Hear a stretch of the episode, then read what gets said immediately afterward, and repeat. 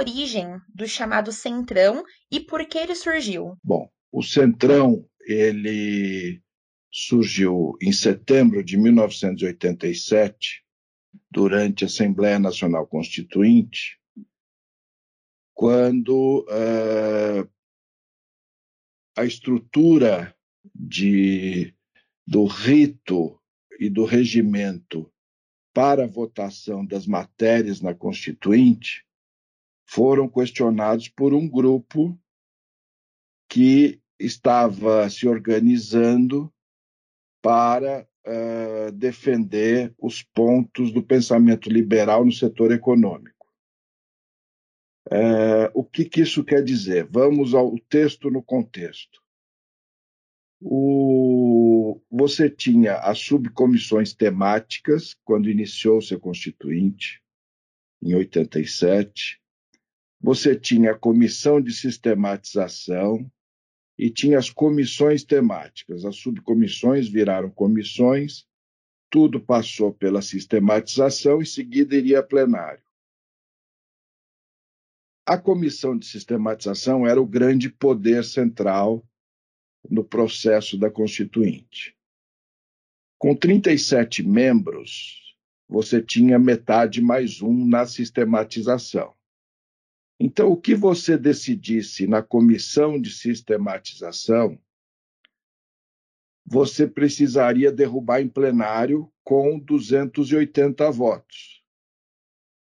Considerando o princípio democrático da representatividade, tudo não, não nos parecia justa essa questão. Ou seja, se você tem 279 parlamentares, 279, que era é, é, metade, metade, menos um do Congresso Nacional Constituinte, de total de 559.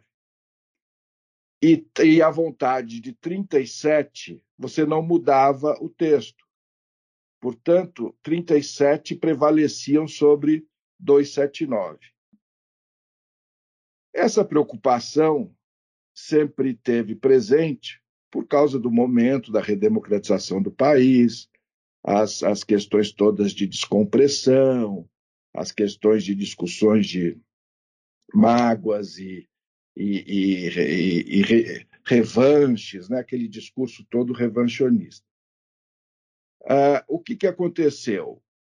Na Comissão da Ordem Econômica, na Comissão da Ordem Social, estava em votação em setembro a questão da estabilidade no emprego aonde um lado mais à esquerda queria a estabilidade total, o setor privado inclusive, e o setor mais à direita não queria estabilidade. Surge em votação uma emenda a plenário na Comissão de Assuntos Sociais que decide fazer um acordo com a indenização, 60% do fundo de garantia ou 40% do fundo de garantia. A tendência era aprovar-se a de 40%, mas era muito é, é, apertada a votação. Nesse momento, eclode no plenário, se entra no plenário um senador constituinte, presidente da Confederação Nacional da Indústria, senador Albano Franco, e vota errado. Votou a favor da estabilidade. Então, voltando àquele raciocínio que para mudar precisariam daí de 279 votos numa coisa tão absurda como esse grupo entendia na época a estabilidade total no emprego, o que, que aconteceu? Gerou um pânico, gerou um corre-corre, uma movimentação dos setores organizados do capital, vamos dizer assim, das entidades é, produtivas, produtoras que se organizaram e se reuniram à noite naquele dia. Foi um movimento enorme. Envolveu comércio, agricultura, indústria, serviços, todos os setores da, do, produtivos do país. E aí houve uma reunião na casa da época do presidente da Febraban, Pedro Conde, e algumas lideranças da Constituinte estavam lá. É, estavam Roberto Cardoso Alves, Delfim Neto, Roberto Campos, Luiz Eduardo Magalhães, José Serra e outros parlamentares, inclusive o deputado Expedito Machado, do Ceará, um industrial, era o maior parque instalado de indústria de jeans no país, Vila Jack Jeans, e ele era o presidente do MDB. E ele já vinha defendendo uma frente chamada Centro Democrático. O Robertão, Roberto Cardoso Alves, ele defendia o mesmo movimento, só que suprapartidário. Aí decidiu-se organizar uma reunião. Esse grupo, na época, toda a legislação permitia, tudo absolutamente dentro da lei e tudo. O que, que aconteceu? As entidades produtivas colocaram recursos intelectuais e materiais à disposição desse movimento. O que, que são os recursos materiais? O PT tem o DIAP, e o DIAP foi muito ativo na Constituinte. Tinha sala na Constituinte, tinha computadores e tudo. E o lado do capital, vamos dizer assim, não tinha nada estruturado. Foi aí que. É, e também a parte de, de assessoria jurídica. Foram colocados vários advogados para dar apoio até o fim da Constituinte. Estamos ainda em setembro de 87. O que ocorreu aí? Criou-se um movimento e convocados para o dia seguinte, numa reunião, almoço só de parlamentares, compareceram cerca de 100 parlamentares, suprapartidário. E foi aí que Ricardo Fiuza, Luiz Eduardo Magalhães e Roberto Cardoso Alves lideraram esse movimento, quando até o deputado Cunha Bueno perguntou a todos: bom, como vamos chamar o grupo? Aí o Robertão, Roberto Cardoso Alves, levantou-se e falou: Centrão.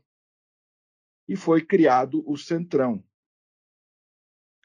exclusivamente para atuar nos assuntos relativos à ordem econômica, para, na linha do pensamento liberal, da defesa da livre iniciativa, direito de propriedade, política agrícola, etc.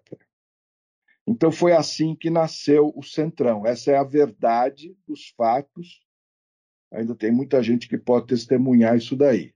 Decolou com um grupo de cento e poucos deputados e alcançamos aí quase 200, um pouco menos, em defesa do pensamento liberal durante a Assembleia Nacional Constituinte. E nesses, nessas circunstâncias, o primeiro passo era mudar o regimento interno. É o que nós chamamos de democratização da Constituição brasileira. Inclusive, o doutor Ulisses não, nunca discordou dessa estratégia, doutor Ulisses Guimarães, tendo até visto com simpatia essa iniciativa de democratizar, de forma que cada vírgula, cada ponto da Constituição brasileira tivesse a votação da maioria do plenário do Congresso Nacional, para que não houvesse discussão amanhã que foi uma elite ou um grupo das, do Bernardo Cabral ou do Mário Covas, é, é, que, que liderasse a comissão de sistematização. Enfim, houve então a alteração do regimento, foi votada em plenário, o Centrão venceu, é, e partimos então para a votação em novas emendas e, e fazer todo o texto da Constituição brasileira. Início de 88, a Constituinte acabou dia 8 de dezembro de 88, né? 8 ou 5, me perdoe. É, é... E aí você tem todo o procedimento para votar em plenário, artigo por artigo, dos mais de 300 artigos e disposições transitórias. Começamos a trabalhar, eu, como na assessoria parlamentar, é, coordenando executivamente o Centrão, numa função pro bono, e trabalhamos duro no sentido de recuperar o tempo perdido e também nos espelhando no trabalho do DIAP, do PT, que era exemplar, é até hoje um trabalho de alta qualidade no assessoramento parlamentar dos seus eh, simpatizantes, dos seus filiados. Ocorre que a ordem econômica ela era mais lá para frente. Antes tinham outros capítulos para serem votados. Nós estamos falando de governo Sarney, o governo da redemocratização em função da nova Constituição já vindo da eleição de Tancredo Neves. Era esse o propósito. O que ocorre aí? O capítulo de sistema de governo e regime de governo é anterior à economia. Aí o que ocorreu? Vem em votação cinco anos de mandato do Sarney, do Sarney e de outros presidentes, e o regime de governo, presidencialismo ou parlamentarismo. Ocorre que, circunstancialmente, volto a dizer, aquela massa que pensava de acordo com a livre iniciativa, com os, os princípios das classes produtoras, também apoiou, apoiava, acreditava nos cinco anos e no presidencialismo. Exemplo, Fernando Henrique Cardoso foi contra. Ele era parlamentarista e quatro anos. Aí, depois que se elegeu, ele fez votar cinco anos no Congresso e presidiu sobre presidencialismo e nunca mandou uma emenda parlamentarista para o Congresso. Só que no auge da Constituinte, parecia que aqueles que apoiavam o princípio não era do Sarney, era presidencialismo em cinco anos, até porque não se votava uma cláusula para o governo Sarney. Ocorre que, obviamente, o governo Sarney, querendo um ano a mais de governo, houveram tudo o que na época foi denunciado, e que essa prática ocorre em todas as democracias do mundo, de cada grau diferente, aqui anda a ocorrer também, as permutas, as, as barganhas, as demandas políticas, e ocorreu que foi de uma forma realmente vergonhosa. E passou cinco anos e o presidencialismo. Nesse mesmo dia, Roberto Cardoso Alves, o Robertão, e aí é importante fazer essa correção para a história, subiu à tribuna, plenário cheio, e demonstrou a sua indignação. Ele era um grande orador diante do que havia ocorrido. Então, mas ele colocou de uma forma que ele compreendia a sobrevivência do político. Você não pode pedir ao político que ele se suicide, mas também tem limites. Não vai vender a alma. E o mecanismo do Congresso Nacional não dá visibilidade para os 500 e tantos, 600 parlamentares. Dá visibilidade para 40, 50. Então, esses políticos, eu estou explicando e não justificando. São fatos que também ocorreram nas gestões do próprio governo, do próprio PT, e isso, isso é, é como Magalhães Pinto já definiu. A política é como as nuvens do céu. Você olha uma hora, está de um jeito, depois de dois minutos você olha, ela está de outro jeito. E aí o Robertão declamou a oração de São Francisco, é dando que se recebe. Mas numa manifestação de indignação, ele não defendeu é dando que se recebe, ele, ele defendia que ele compreendia o político, até veja a estratégia dele. Não interessava sacrificar esse grupo, porque lá na frente a gente ia precisar do voto deles sem barganha nenhuma, porque não era um grupo governista. Como é que podia ser um grupo governista se tinha Bonifácio de Andrada como relator, que era é, parlamentarista, é, tínhamos José Lins como relator do grupo do Centrão, também parlamentarista, o Cunha Bueno, onde era a sede do coisa, que era monarquista.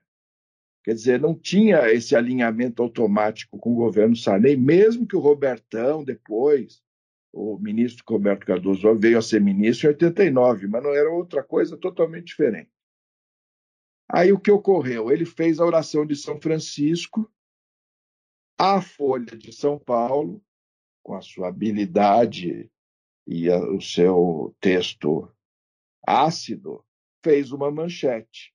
O Centrão deu a vitória a Sarney, depois de muitas negociatas e trocas de cargos, etc., e nomeações e emendas, etc., e o Sarney venceu, aplaudido por, por todos e por Roberto Cardoso Alves, o Robertão, que subiu à tribuna e recitou a oração de São Francisco. Então, é, há uma deturpação aí, mas é natural essa condução, porque era um jogo, é, na época, muito forte de, de, guerras e lutas de argumentos, que é, era natural que isso até ocorresse. A partir daí, o termo centrão é atribuído a uma maioria eventual que é, negocia em bloco a sua posição de votação no Congresso Nacional com os interesses do governo. Necessariamente, então, o termo centrão hoje, diferentemente da sua origem, ele virou um grupo governista qualquer que seja o governo, ele existe. Ele não é majoritário, ele dá a maioria. Eu acredito que o Congresso Nacional tem aí, lembrando também a definição de Golbery do Couto e Silva, que dizia que o sistema político é uma ferradura, onde os extremos são muito próximos. Você tem um Congresso Nacional, grosseiramente falando, com 20% da esquerda 20% da direita e 60% entre esses dois lados. Desses 60%, você divide em dois grupos.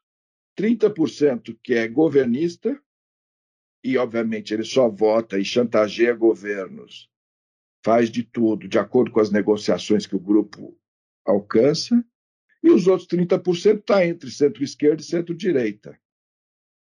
Esses 30%, nós estamos falando em 170, 160 votos do Congresso Nacional, que é exatamente o coração do Centrão, que é formado por essa base governista, e metade desse grupo é representado, é, representa o pensamento religioso, seriam as igrejas, que teria metade desse grupo. Então, esse é um grupo que busca sua sobrevivência política num país aonde a política de compadraísmo, a política é, da permuta no norte, nordeste, nos interiores, nos cantões mais longínquos aí do país, prevalece. Mesmo que a legislação já evoluiu muito, o sistema é bom, o sistema não é ruim, a distância do eleitorado com o eleito é muito grande. Então ele aparece em época de eleição, ele arruma as emendas, ele arruma a ambulância, etc. E pronto, é a sobrevivência daquele cidadão. E a sobrevivência não é só financeira, salário de deputado, é, mordomias e, e condições de vida. Não, ele sai lá do interior do Maranhão ou do interior do Pará, do Piauí, e vai morar em Brasília, onde tem cinco universidades. Tanto é que muitos, depois de que envelhecem e não estão mais eleitos, passam a residir em Brasília, porque a qualidade de vida é muito melhor.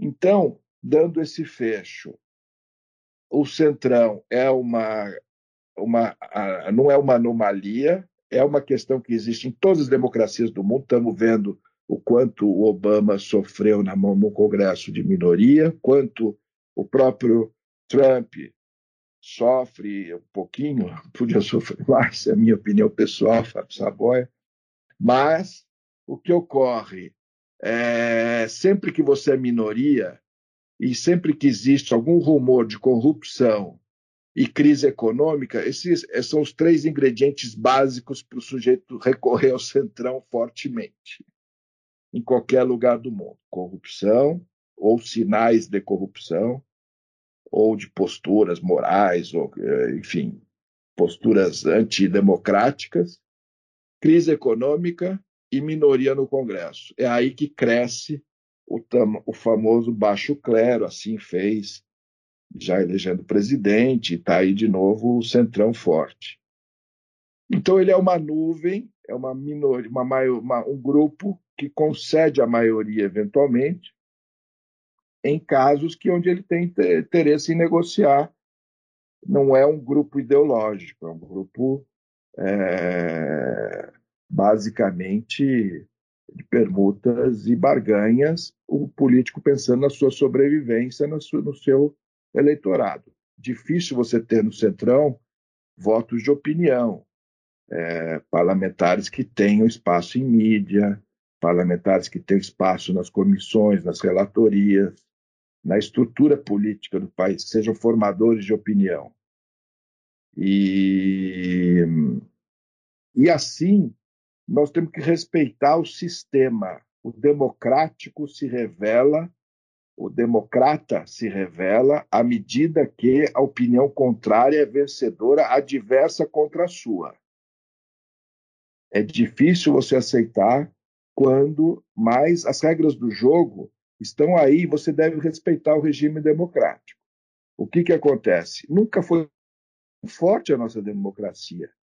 E eu fico besta de ver hoje, principalmente hoje que está se discutindo esse assunto desse deputado, é que as pessoas falam, não, vamos segurar a democracia. As instituições funcionam.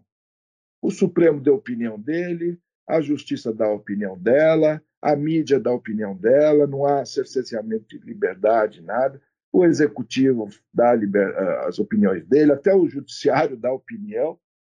Todo mundo e nós seguimos o barco. Está tudo, se dentro da, dos princípios do Estado Democrático de Direito, está tudo andando. Gostem ou não. Sempre vai ter um lado que não gosta. Isso faz parte, isso é salutar. Eu, particularmente, como defensor do voto distrital, misto, listas, alemão, o tipo que for, acho que o Brasil tem condição de inventar o seu modelo, é a melhor solução porque prende o político à base política dele. A escola que ele vai usar para o filho dele é a mesma do eleitor dele. O hospital que ele vai usar é o mesmo do eleitor dele, ali na região, dos parentes dele. A padaria que ele vai é a mesma do eleitor. Então, se quarta-feira, três horas da tarde, ele estiver na padaria, passa o eleitor lá e fala: O que o senhor está fazendo aqui? Vai para Brasília. Então, nós precisamos, porque eu nem, nem me refiro a casos que são de um estado e se elege lá por Roraima, Amapá, não é nada disso. Eu me refiro a casos que são do próprio estado, é votado no interiorzão ou na grande metrópole, e aquela velha história, só aparece de quatro em quatro anos. Não, a, o meio eletrônico, tudo isso facilita muito. Outro aspecto que eu acho que é muito negativo e que eu atribuo a toda essa crise de, de, de, de, valores e tudo, é a desorganização da sociedade civil organizada, vamos dizer assim. Por que isso? Você é uma jornalista, Jéssica. É, você, você é diretora de um jornal e precisa escalar uma matéria, tem uma matéria quente, você precisa escalar, pautar os entrevistados para sua equipe. Esses entrevistados você quer que tenha legitimidade, representatividade, credibilidade e fale pelo setor dele. Então vamos lá, você quer ouvir trabalhador, você vai dizer, ah, vou chamar o presidente da CUT. Você quer ouvir empresários, ah, vou chamar o presidente da Confederação Nacional da Indústria ou da Fiesp. Ah, eu quero ouvir os artistas, eu vou chamar um líder da cultura, etc. Ah, eu quero ouvir também o, o meio da música, enfim, o meio é, da sociedade civil, do, do, da classe média. O Brasil não tem. O Brasil não tem. Você vai chamar para falar pelos artistas, provavelmente Fernanda Montenegro, com mais de 90 anos.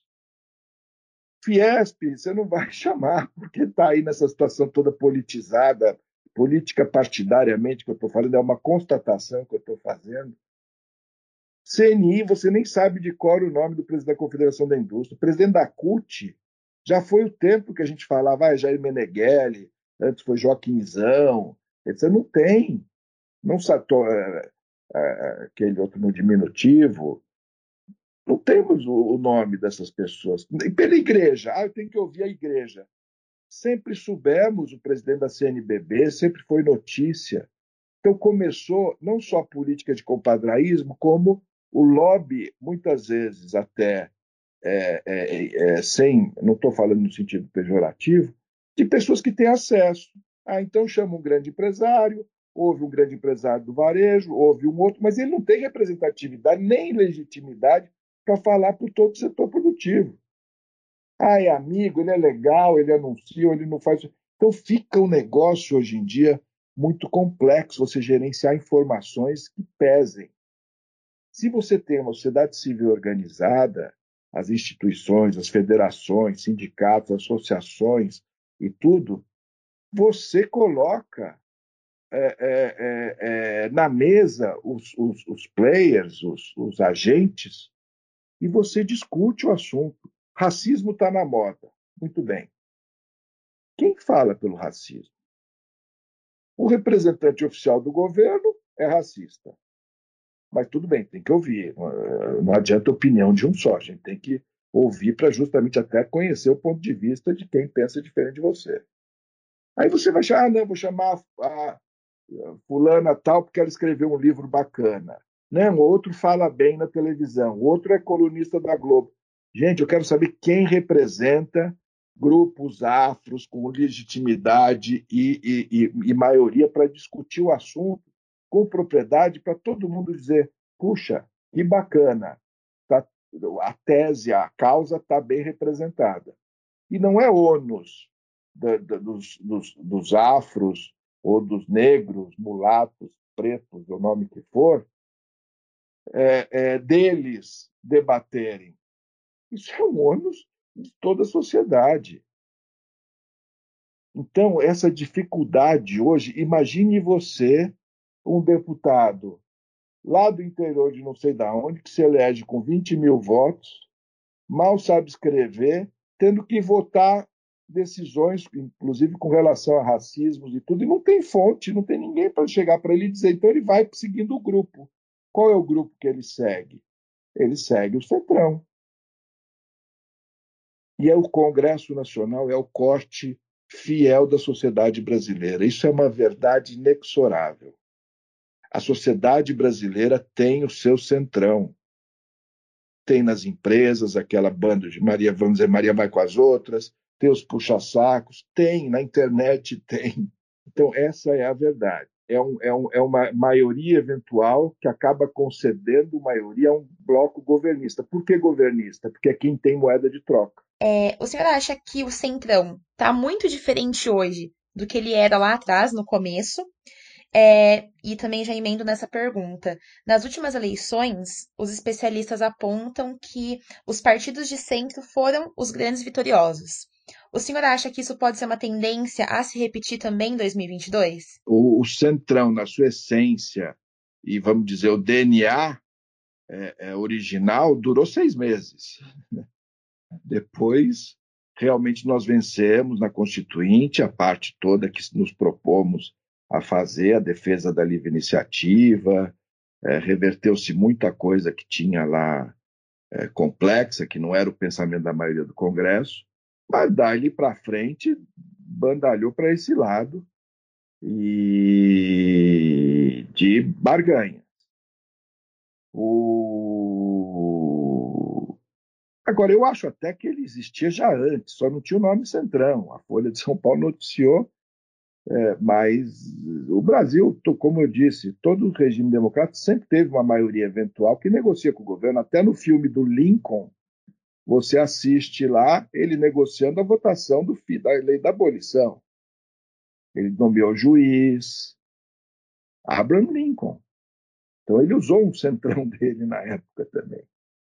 Não estou defendendo o centrão, estou diagnosticando, tirando uma fotografia e explicando, não jamais justificando. E o mundo ideal é que não existisse. Mas temos aí. E ele votou a favor de governos é, Sarney, governo Collor, governo Fernando Henrique, governo Lula, governo Dilma, governo Temer e agora o governo em todos os governos. Ele existe e votou. E, e, e, Ele só votou e existe porque houve a contrapartida do gestor de plantão. Com relação às eleições, ao resultado, vamos lá. Eu, eu, eu vejo totalmente diferente o que é centro e o que é central. Realmente, as estatísticas mostram que os partidos de centro. É, você tem, por exemplo, um partido como o DEM. Ele não é um partido do centrão. Ele tem boa parte dos seus congressistas que aderir são parte do Centrão, mas o partido não é parte. O PSDB, nessa pesquisa, está como centro. E o PSDB, historicamente, seria centro-esquerda. Então, onde é que a gente eh, tem que avaliar? Realmente houve o crescimento do centro, eu não diria centro até. O meu ponto de vista é o seguinte: você tem o pêndulo, né? O pêndulo foi lá para o lado do PT, e aí eu atribuo ao discurso de ódio, nós, eles, esse, esse crescimento dessa, dessa, desse distanciamento, mais uso da internet, enfim, coincidiu todo esse momento. E depois, 2013, o movimento do passe livre, aonde MBL, Vem para a Rua, foram movimentos, na época, como todos, todos foram para as ruas, acreditando na honestidade de propósitos e tudo. E o que ocorreu? Teve um político que soube absorver, teve a sensibilidade de absorver esse momento político e se lançou pouco tempo depois, começou a bater firme, que foi o presidente eleito. Muito que bem o que, que é, é, eu vejo nesse pêndulo? Esse pêndulo foi lá para o PT, Dilma, e aí o que ocorre? Ele veio para o lado do Bolsonaro. O Bolsonaro é, é um fenômeno na política, não tenha dúvida nenhuma. Agora, na minha visão pessoal, ele se elegeu em cima do anti, anticorrupção, anti-esquerda, anti-PT, e no silêncio. Ele ficou 42 dias sem falar por conta da, do, do, do, atentado lá, a facada que ele levou, em plena reta final da eleição. E já está provado que realmente o silêncio corre a favor dele. O que, que temos hoje? Uma situação de que o atual governante, a atual linha de pensamento tem maioria, não tenho dúvida, os tais 40%. Nós temos é, pouco acesso à imprensa do ponto de vista democrático, de outras opções. Nós temos a mídia televisiva dividida, que é a grande mídia de massa, entre quem é a favor e quem é contra. Não existe o tal do meio. E tudo isso é muito grave. Por quê? Porque nós vamos ter uma eleição onde eu acredito que o, o, esse centro, que seria o centro, eu defino hoje como anti-direita e anti-esquerda. Seria anti-PT e anti-Bolsonaro. Anti-Lula, anti-Bolsonaro. É um cenário que eu vejo hoje que tem uma avenida aí, como eu falei, de 60 50% pelo menos para ser trilhado. Eu, eu acredito num outsider, não acredito em, em, em apresentador de televisão, com todo boa, boa intenção ou vontade que ele tenha. Não acredito em governadores que possam ter várias, vários defeitos ou serem criticados e serem bons de gestão, no caso do governador de São Paulo, eu acredito que o caminho dele seria o Senado, que seria uma belíssima votação para construir a sua carreira se amanhã pretende, porque o Senado e a Câmara são grandes purgatórios, né? as pessoas lá começam a aprender a fazer política. Então, arrogâncias, antipatias, dificuldades de fala, timidez, tudo isso acaba quando você passa por Brasília no Congresso Nacional, ou não acaba. E, e os que muitos que não tinham também podem ter, mas no caso, pessoas inteligentes aprendem a ser mais mais globais, mais universais. O que, que eu vejo? Eu vejo que, sem dúvida nenhuma, é preciso haver um espaço. Tem governadores novos aí apontando, não vejo como viabilizar. Agora, o grande momento vai ser julho do ano que vem, porque você já vai ter, provavelmente esperamos, né, que já tenhamos a vacina, todo mundo vacinado, julho de 2022.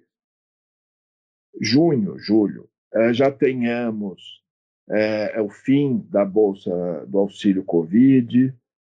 O mundo, é importante salientar isso, o mundo vai viver 22 e 23 momentos da maior prosperidade econômica nunca vista no mundo, até em função da recuperação do momento de crise do Covid. Isso é dado do Banco Mundial. Então, é muito fácil você surfar numa onda com, com dinheiro, com investimento, etc. Então é preciso estar muito atento a, a essa abertura pelo meio.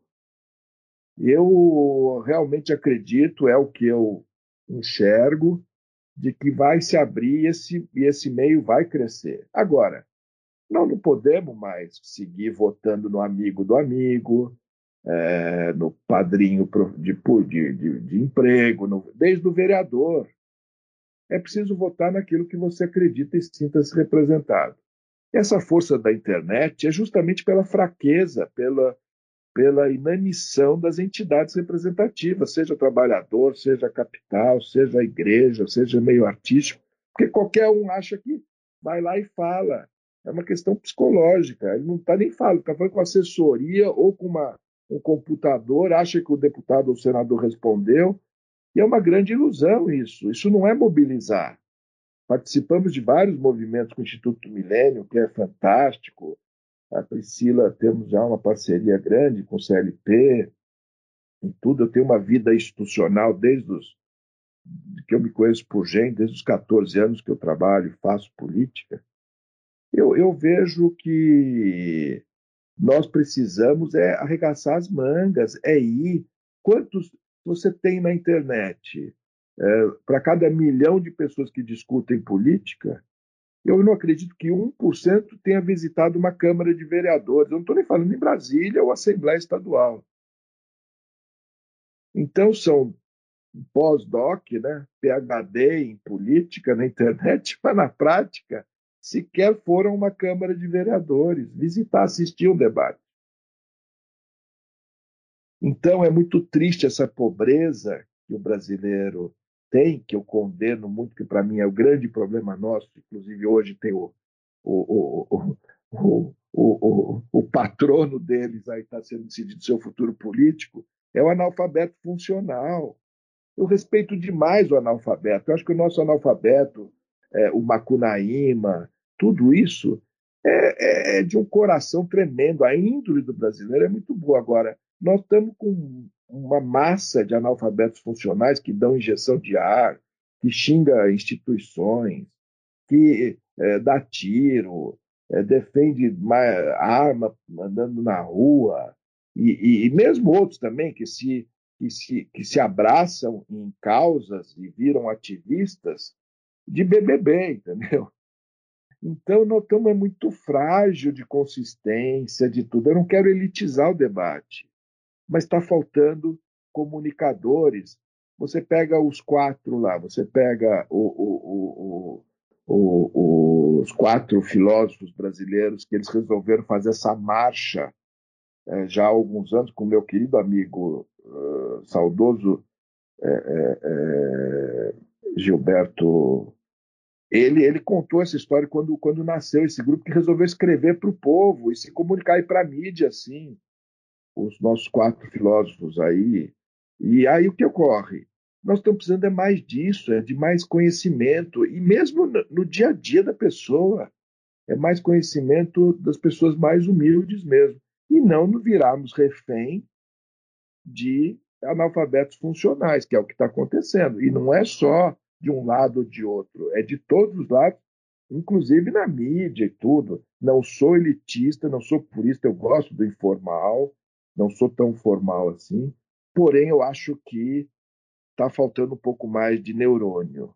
Tem muito suor, muito pouco suor, e quando tem, não tem neurônio. Os neurônios estão sendo esquecidos.